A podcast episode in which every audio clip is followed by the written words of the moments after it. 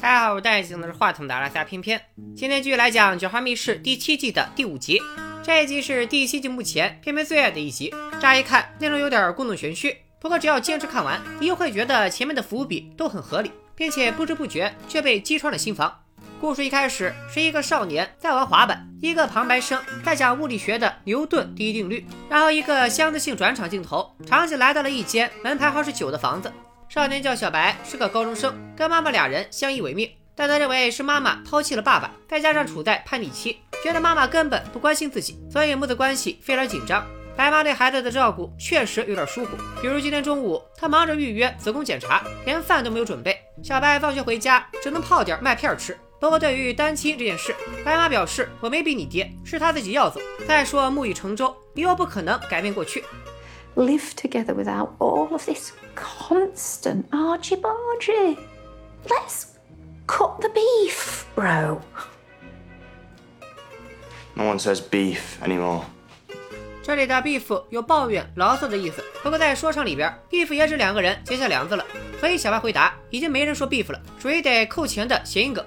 之后小白就回房玩电脑，突然间一只麻雀狠狠地撞在了窗户上，然后在地上抽搐。而客厅的白妈打算喝咖啡，突然间杯子倒了，而且倒得很不自然。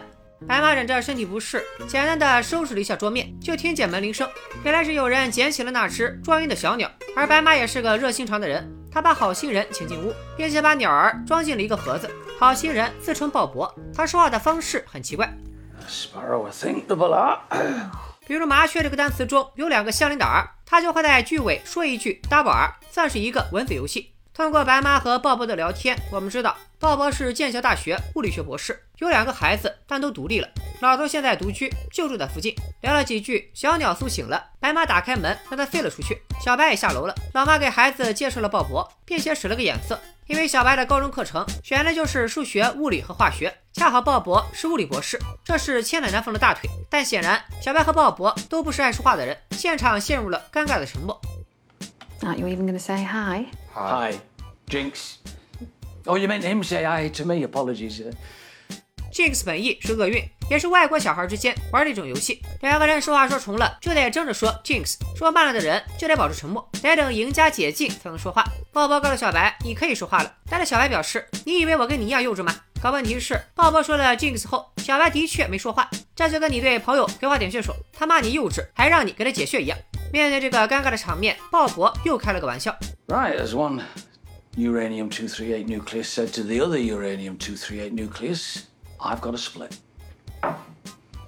He gets it. 我琢磨了一会儿，这里应该不是说尴尬的要裂开了。大家小学二年级都学过，原子弹爆炸靠的是链式反应。比如铀二三五在裂变的时候，其实放出中子会轰击别的铀二三五原子裂变，就像多米诺骨牌那样。而这里所说的铀二三八比较稳定，裂变产生的中子轰不开它的原子核，也就不能链式反应。所以鲍勃的意思是，咱俩就像铀二三八，我跟你玩，但你毫无反应。而小白也是听懂了这句话，所以他笑了。见没啥事了，鲍勃表示我先撤为敬。白妈赶紧问鲍勃有没有兴趣做家教，教孩子物理。小白觉得母亲有点唐突，可鲍勃却答应了下来，还约在每周四六点给小白补课。就这样，陌生人鲍勃莫名其妙成了小白的物理老师。第一幕的故事结束，第二幕开始前，之前的旁白声又出现了。这次他讲的是牛顿第二定律，也就是这玩意儿，力等于质量乘以加速度。It's why this car, which has a greater mass, will travel less far than this car when identical force is applied.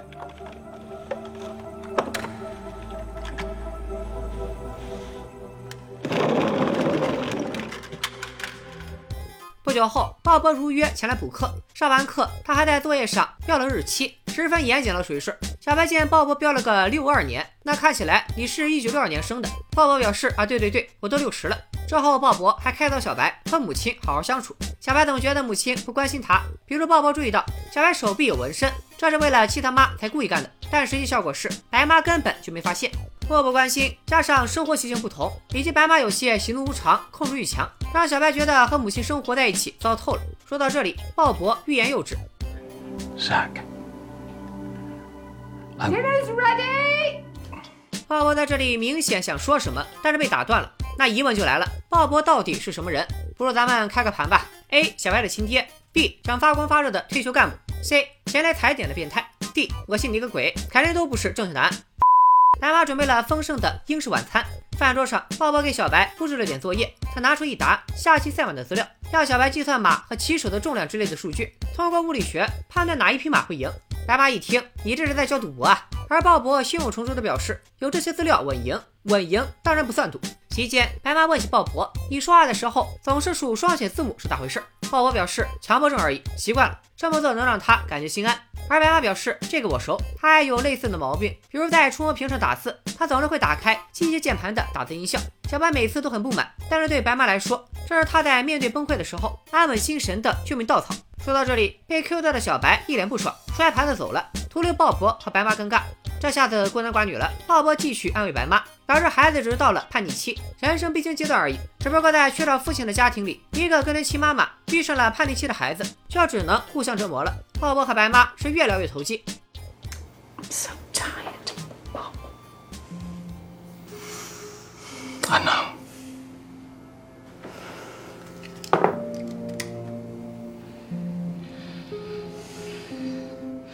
Right, I best be off. Thanks for dinner. Double N. And double F. Off. 第二幕的故事以鲍勃落荒而逃结束。在第三幕开始前，仍然是那个人在讲物理，这次该讲牛顿第三定律了。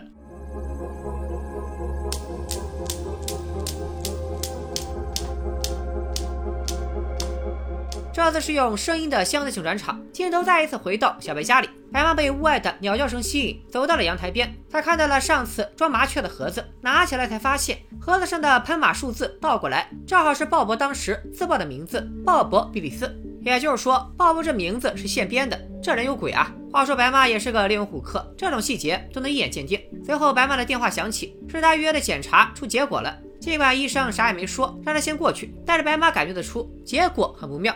正在白妈发呆的时候，小白回来惊喜地告诉妈妈，鲍勃赌马一把赢了将近两千英镑，并且还要把一半的钱分给小白交大学学费。然而这晴天霹雳一样的好消息却遭到了妈妈的反对。鲍勃这人不实在，你离他远点，不许拿他钱。小白直接就炸毛了。Why do you have to ruin anything decent that comes into my life? It's for your own good. 我是为你好，全世界妈妈的点中点。母子俩吵了起来，越说越难听。小白抱怨，每次想交流的时候，妈妈都在忙。白妈的回怼，老娘为了供你吃喝上学，忙里忙外，容易吗？而小白却不领情，说没必要为自己的学费头疼。他打算去新加坡上学，因为他爹在那儿，学费让亲爹出就行。He promised. What, like he promised to take you over for Christmas? Well, fine then. Go running off to him and see what happens. At least he believes in me. You're such a fucking bitch. Do you know? Sorry, Zach. 白妈打完立马道歉，这母子俩明明都为对方考虑了，但就像大部分家庭矛盾那样，在气头上话赶话，最终演化为暴力。随后白妈去了医院，小白回房间怄气，鲍勃则在不久后带着钱和花以及一个包上门了。钱是小白上学需要的，花是白妈最喜欢的黄玫瑰。所以小白怀疑鲍勃，你这是偷给我家多久了？为啥所有的帮助都恰到好处？显然鲍勃也有点难言之隐，并没有直接回答这个问题，而是把花递给小白，让他找个瓶子插起来。结果小白拿到花以后，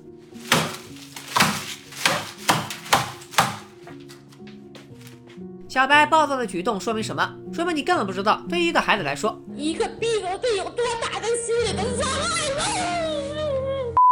鲍勃随着小白来到卧室，他把包放到了小白床底下，然后就摊牌了。 In the future, it will be possible to manipulate gravitational waves, as I said, as you said, and harness the power of black holes. Harness is double F. Doesn't matter, listen. 鲍勃这会儿说到激动处，已经完全不在乎单词里的双写了。 他告诉小白，在未来是你把那些理论变成了现实，发明了时间机器。但是因为人都会有遗憾，执念深了就想回到过去，找到年轻时候的自己，说点什么。鲍勃撸起袖子给小白看，他们俩的手臂上有相同的纹身，这说明什么？说明鲍勃就是老了以后的小白，也就是老白。之前他批作业的时候写的六二年，并不是他的出生日期，而是他来自二零六二年，也就是四十年后。面对四十年前的自己，老白最想说的是对自己的妈妈好一点。他已经时日无多了。 You'll only ever have one science, they'll never change that. And yours, ours, she's not going to be around for much longer. By the time you go away to Singapore, you'll stop speaking to each other, and then it's going to be too late. And believe me, you'll spend the rest of your life regretting it. You'll close in on yourself, your own kids will walk away from you. And you'll understand too late just how much she sacrificed for you. How incredibly brave she was. And that guilt will cripple you for life. Oh, this is bullshit. No, you've got to believe me, Zach, please. 养儿方知父母恩，对母亲的愧疚支撑老白研究出实验机器。回到四十年前，还记得第一幕中，白妈让小白打招呼，鲍勃也下意识地听从了命令，那里就已经是一个伏笔了。还有一个细节，镜头里的鲍勃和小白身高一模一样，而且发型也是几乎一样。要知道演员胖胖本人也没多少头发了，孵化道如此设计自然是有讲究的。鲍勃知道母亲喜欢什么，知道小白需要什么。他告诉白妈，孩子只是叛逆，过了这个阶段就好了。心中暗含的也是他自己的忏悔，像是在对自己的母亲说：“妈，我当年不懂事儿，对不起。”最后，老白恳请小白做出改变。I just need you to tell her I love her very much. It won't save her, but it could save you. Just a random act of kindness. So you can have my time again. 此时，他们的母亲也从医院回来，正独自斟一杯酒哭泣。但一个电话突然响了起来，那是老白的手机。之前就响过两次，都被老白挂了。接通后，电话那头传来的就是之前那个旁白声。此人告诉白妈，电话的主人极其危险，千万不要相信他。Do you mean Bob? You mustn't leave your son alone with him. But he, he's. Zach? Mrs. Wilson, listen Zachary! to him.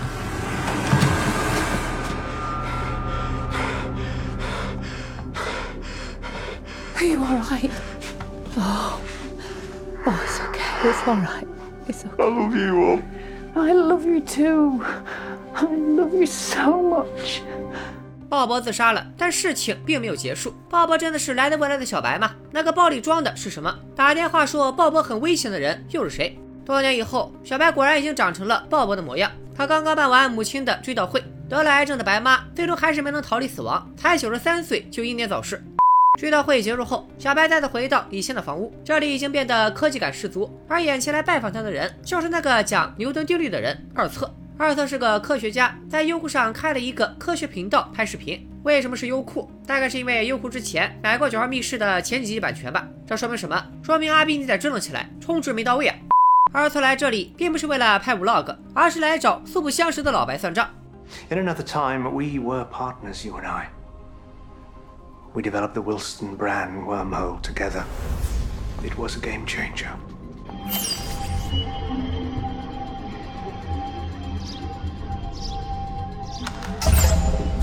It made us billions.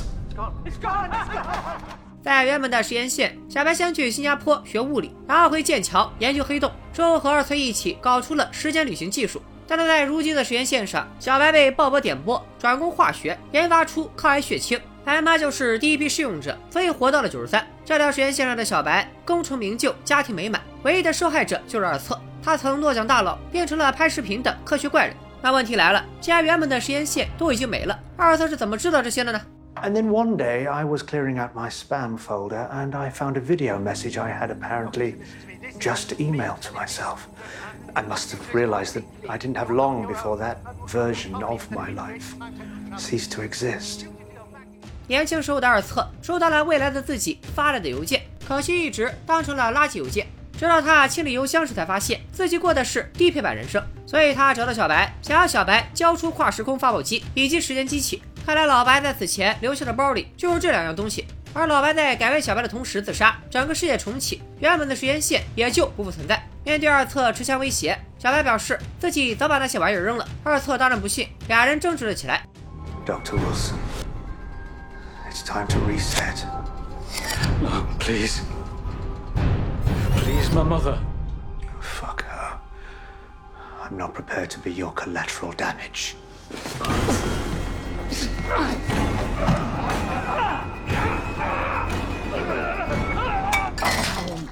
二零二二年的杯子再一次倒了，麻雀再一次撞到了窗户上，但这次却没人救起它。世界似乎并未改变，可世界已经被改变。《九号密室》这一集的标题翻译为“随手行善”。正如我开篇所说，在前二十分钟的剧情里，你甚至都猜不到这一集是要干嘛。但是看完最后十分钟，感动之余会觉得前面的铺垫都很到位，而且这一集的内容相比上一集也更耐人寻味。很多人说这集的年轻小演员长得很像二册，我估计让胖胖来演未来的主角，而不是让二册来演，也是为了不让观众太容易猜到。接下来我就按照自己的理解给大家再顺一遍。这一集贯穿起来的线索，就是我们中学时学的牛顿三大定律。开局第一幕讲牛一定律，力是改变物体运动状态的原因。这是在说外力的介入势必会影响世界原本的运动状态，比如被救起的麻雀，比如白妈随手行善，让鲍勃带着鸟儿进屋。从未来穿越回来的老白，就是改变过去的一个力。在第二幕开始的时候，二册不仅仅是旁白，而且开始出镜。这里应该是新的实验线已经出现，所以二册成了拍科普视频的 UP 主。这一幕讲的是牛耳定律，质量不变的情况下，核外力越大，加速度也就越大。这里对应了鲍勃辅导功课时的说法。And the harder your push, the further you can travel, yes? 老白回到四十年前，图的就是燃烧自己，照亮小白。当然，也有可能是在说，有压力就会有反抗。比如小白受到妈妈的压力，就跑新加坡上学去了，逼得越狠，溜得越快。之后从白妈发现鲍勃有问题开始，到整集结束，都属于第三幕。而这一幕的主题是牛三定律，也就是两个物体之间的相互作用力，大小相等，方向相反，作用于同一条直线。有作用力就会有反作用力。主要回到过去改变世界，就会有反作用力来把实验线回正。老白靠自己的力量把历史转向，但是与之而来的就是二侧的反抗，最终会带来胖侧火并。至于结局，可能是陷入无止境的循环。首先，如果没有穿越这档子事儿，原本的 A 实验线是这样的：小白离开母亲去新加坡求学，母亲因为癌症死亡，小白为了救母亲钻研物理学，钻研了四十年，成了老白，和二侧一起研究出了时间旅行技术，并且穿越回了四十年前。老白的穿越改变了过去，产生了 B 实验线。小白为了给母亲治病，转而研究化学，成功研制出了抗癌疫苗，救了母亲。四十年后，母亲寿终正寝，二次来找老白算账。我猜他是杀掉了当时的老白，并用四十年前老白留下的实验机器，再次穿越回四十年前，干掉了穿回去的老白。这样就相当于拨乱反正，让故事回到之前的 A 实验线。细心的观众应该发现了，两次麻雀撞击时给到的两个小白的镜头是完全镜像的。通过电脑的贴纸，也可以明显看出这一点，也再次证明了这是两条实验线。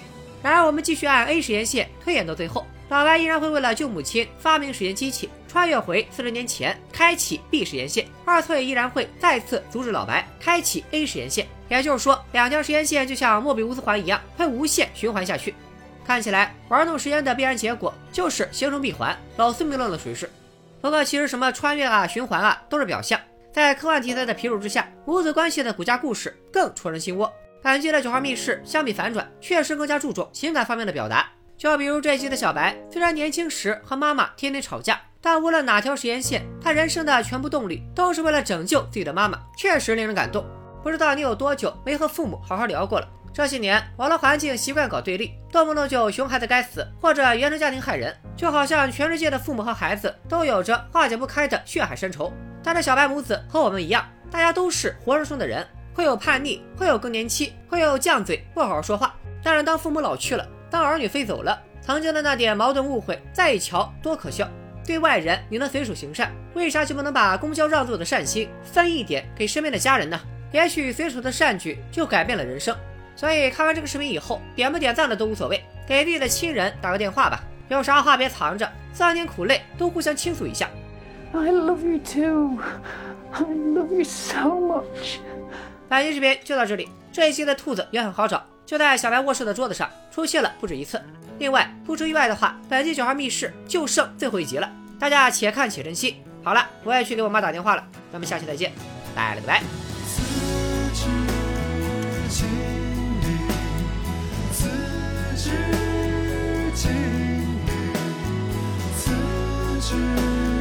自己。